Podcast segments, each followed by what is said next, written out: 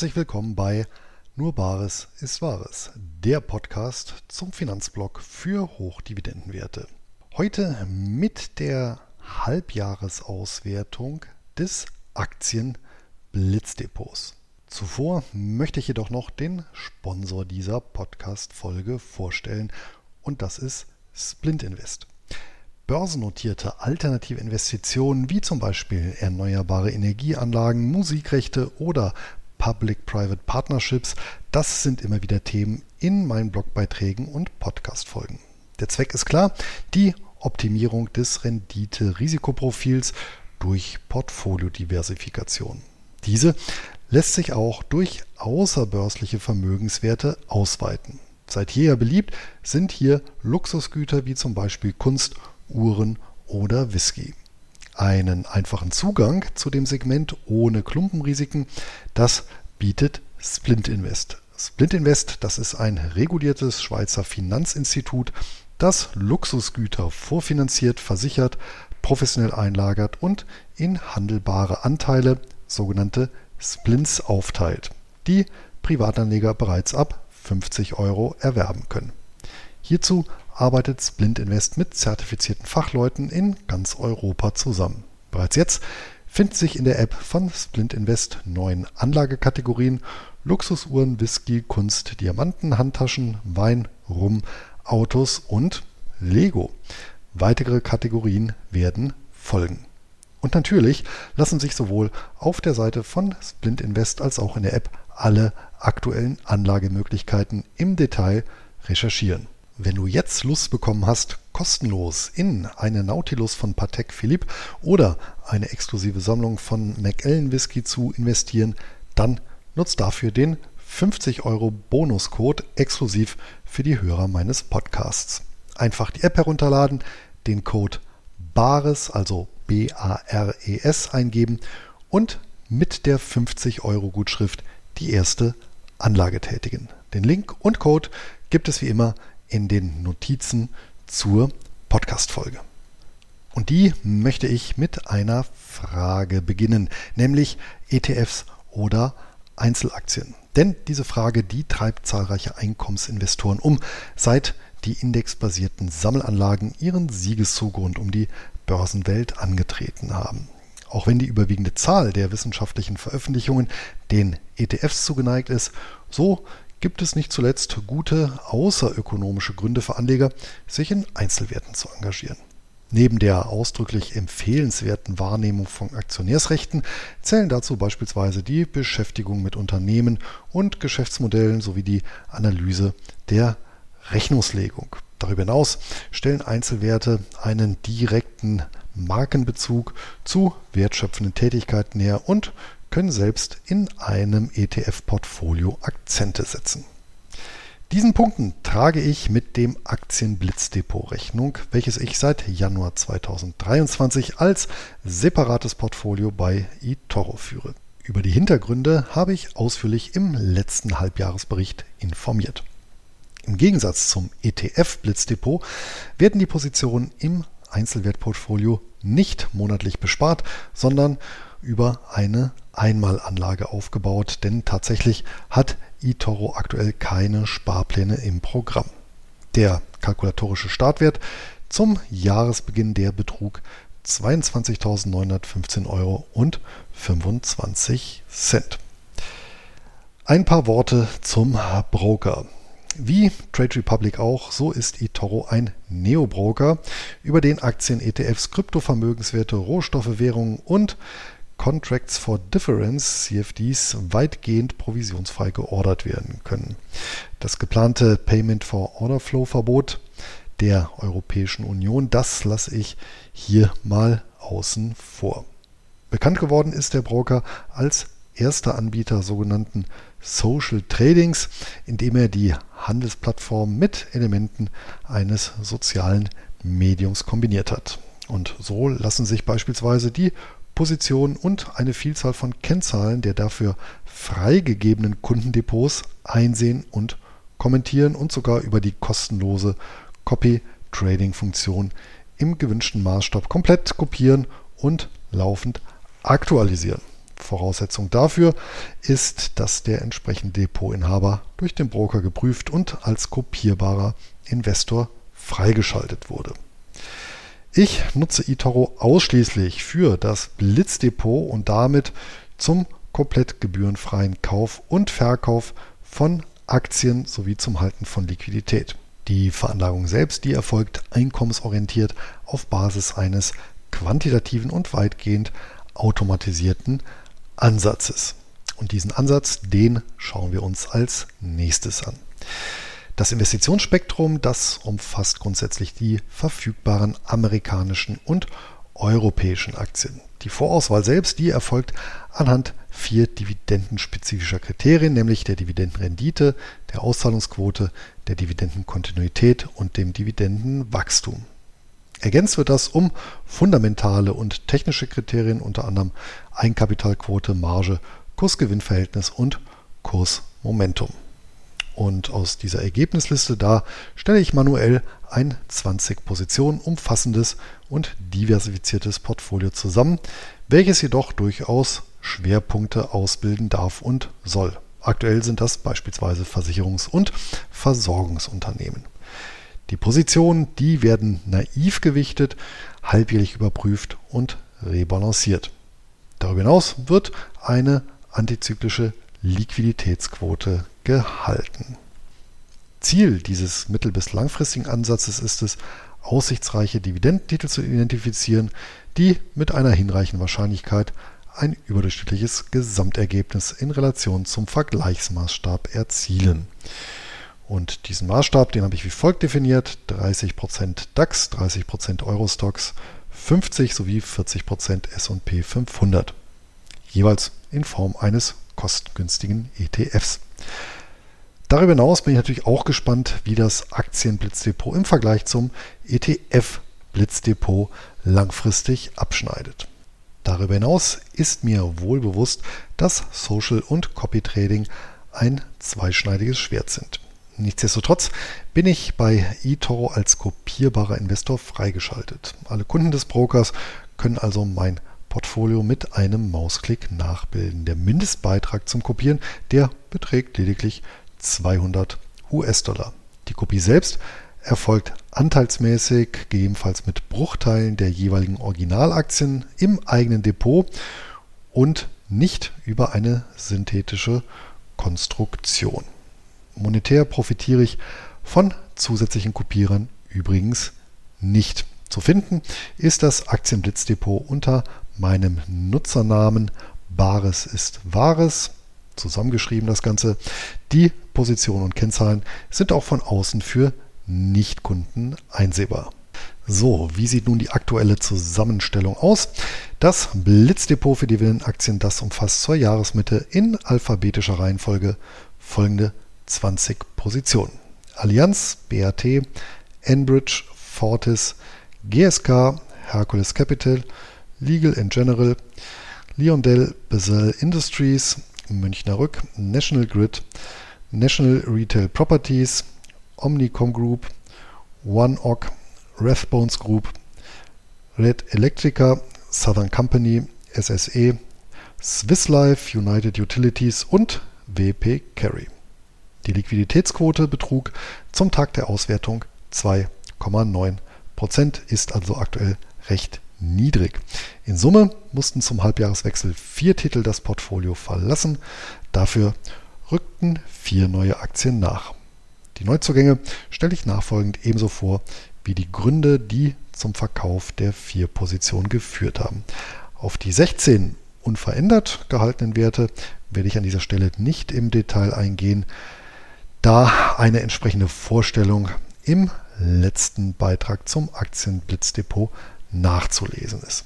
Zunächst zu den vier Abgängen. Verkauft habe ich im Zuge der Rebalancierung den Hersteller von Möbelkomponenten Leggett Platt, die britische Vermögensverwaltung Schroders, den Telekommunikationsriesen Verizon Communications sowie die Apothekenkette Walgreens Boots Alliance. Die Veräußerung erfolgte dabei, ebenso wie der Neuerwerb, in einem Zuge. Zu den Gründen. Relativ klar liegt der Fall bei Schroders auf der Hand. Der Vermögensverwalter hat nach vergleichsweise schlechten Zahlen die Dividende deutlich gesenkt und nach 2015 ein weiteres Mal die langjährige Dividendenserie gebrochen. Damit fällt der Titel mangels Kontinuität aus dem Beuteschema heraus. Der seit zwei Jahren schwächelnde Kurs, der hat dann sein Übriges dazu getan. Bei den drei anderen Titeln sticht ein gemeinsames Merkmal hervor, welches trotz konstanter bzw. steigender Ausschüttungen entscheidend zu den Kursverlusten der letzten Monate beigetragen haben dürfte und dem ich in der Vergangenheit zugegebenermaßen zu wenig Aufmerksamkeit geschenkt habe. Die Rede ist vom Firmenwert oder Goodwill. Was hat es damit auf sich? Der Goodwill gehört buchhalterisch zu den immateriellen Vermögenswerten oder englisch zu den Intangible Assets. Er bezeichnet den Aufpreis, den ein Unternehmen über den Buch- oder Substanzwert hinaus für ein zu übernehmendes Unternehmen zu zahlen bereit ist. Nach der Übernahme wird dieser Aufpreis als Goodwill in der Bilanz verbucht insbesondere in Zeiten wirtschaftlicher Prosperität. Da werden teilweise sehr hohe Aufpreise bei Übernahmen gezahlt. Durch häufigere oder sehr teure Zukäufe, da steigt der Anteil des Goodwills an den Vermögenswerten in der Bilanz deutlich an. Die Bepreisung des Goodwills wiederum unterliegt nun aber einem breiten und höchst subjektiven Ermessensspielraum. Ändern sich die wirtschaftlichen Rahmenbedingungen, kann er sich innerhalb kürzester Zeit in Luft auflösen. Gleichwohl besteht nach internationalen Rechnungslegungsstandards aktuell keine Verpflichtung, den Goodwill abzuschreiben oder zu korrigieren. Ganz im Gegensatz übrigens zum deutschen Steuerrecht. Und besagter Ermessungsspielraum, der setzt damit ganz klare Anreize zur kreativen respektive zur optimistischen Buchführung. Und genau daran dürften sich auch die drei Verkaufskandidaten versucht haben, bei denen nämlich der bilanzierte Goodwill das Eigenkapital deutlich übersteigt. Das ist eine ganz klare rote Flagge, die ein hohes Korrekturrisiko signalisiert. Die entsprechende Kennzahl werde ich daher bei der künftigen Titelauswahl als Ausschlusskriterium heranziehen. Jetzt zu den vier Neuzugängen. Nummer 1 in alphabetischer Sortierung ist Fortis. Gemeint ist damit nicht die ehemalige belgisch-niederländische Großbank, die im Zuge der Weltfinanzkrise mit Milliardensummen vor der Pleite bewahrt werden musste. Ganz im Gegenteil handelt es sich beim transatlantischen Namensvetter um ein lupenreines Witwen- und Waisenpapier. Die kanadische Holding ist in zahlreiche nordamerikanische Strom- und Gasversorgungsunternehmen investiert, die insgesamt 3,4 Millionen Privat- und Gewerbekunden bedienen. Der Zahlungsstrom ist aufgrund der regulierten Entgelte sehr gut prognostizierbar. Die Marktkapitalisierung beläuft sich auf knapp 27 Milliarden kanadische Dollar, die Dividendenrendite auf 5,3 Prozent. Seit 25 Jahren wurden die Ausschüttungen stabil gehalten oder gesteigert, in den letzten fünf Jahren um knapp 6 Prozent per annum. Hinzu kommen Kursgewinne von 36 Prozent über die letzten zehn Jahre. Der zweite Neuzugang ist Hercules Capital. Rechtlich firmiert das Unternehmen als Business Development Company BDC. BDCs, das sind speziell regulierte Private Equity bzw. Private Debt Gesellschaften, die mittelständische Unternehmen ohne Börsennotiz in den Vereinigten Staaten finanzieren. Seit 2003 hat sich Hercules Capital an über 600 Unternehmen beteiligt, vornehmlich aus dem Technologie- und Umweltsektor. Die Unterstützung erfolgt fast ausschließlich als Fremdkapital in Form variabel verzinster und durch Vermögenswerte der Schuldner besicherte Kredite. Die Marktkapitalisierung der BDC beträgt knapp 2,3 Milliarden US-Dollar. Die Ausschüttungsrendite des Quartalszahlers beläuft sich auf 13 Prozent. Die Zahlungen wurden seit 2010 nie gesenkt. Der Kurs legte über die letzten zehn Jahre um knapp 25 Prozent zu. Ein alter Bekannter an dritter Stelle ist Legal General. Der im Jahr 1836 durch eine Gruppe von Rechtsanwälten in London gegründete Versicherer zählt nach wie vor zu den solidesten der Branche und ist darüber hinaus der größte britische Vermögensverwalter. Zudem besticht das Unternehmen durch eine bis 2009 zurückreichende makellose Dividendenhistorie. Über die letzten fünf Jahre konnte der Halbjahreszahler die Ausschüttungen annualisiert im Schnitt um 4,8% steigern. Die Dividendenrendite beträgt 8,6%.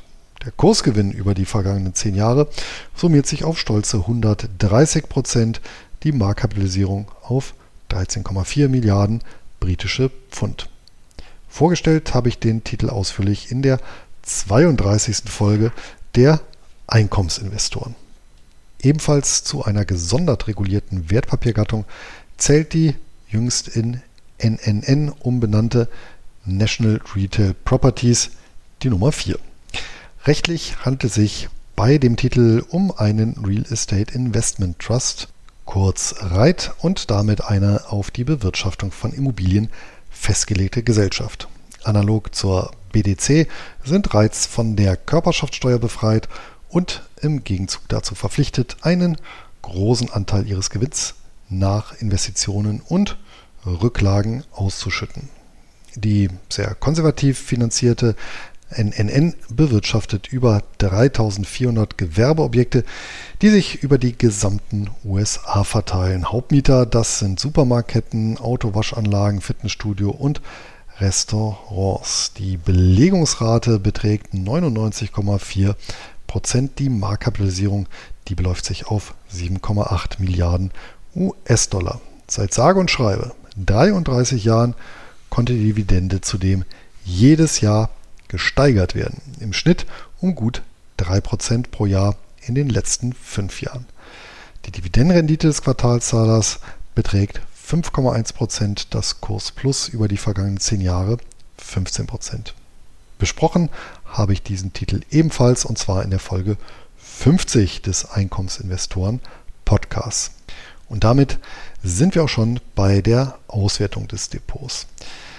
Und hierbei orientiere ich mich am Vorgehen bei der Startaufstellung zu Anfang des Jahres. Beginnen möchte ich daher mit der typisch angelsächsischen Klassifizierung anhand der vier grundlegenden, nicht immer ganz trennscharfen Anlagekategorien Aktien, alternative Anlagen, Geldwerte und Sachwerte.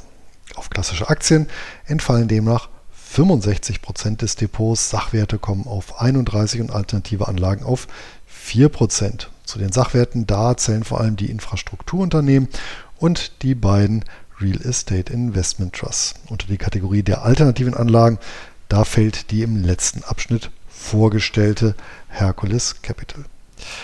Als Geldwerte ist lediglich das Kontoguthaben zu klassifizieren, welches aktuell mit 2,4% pro Jahr verzinst wird.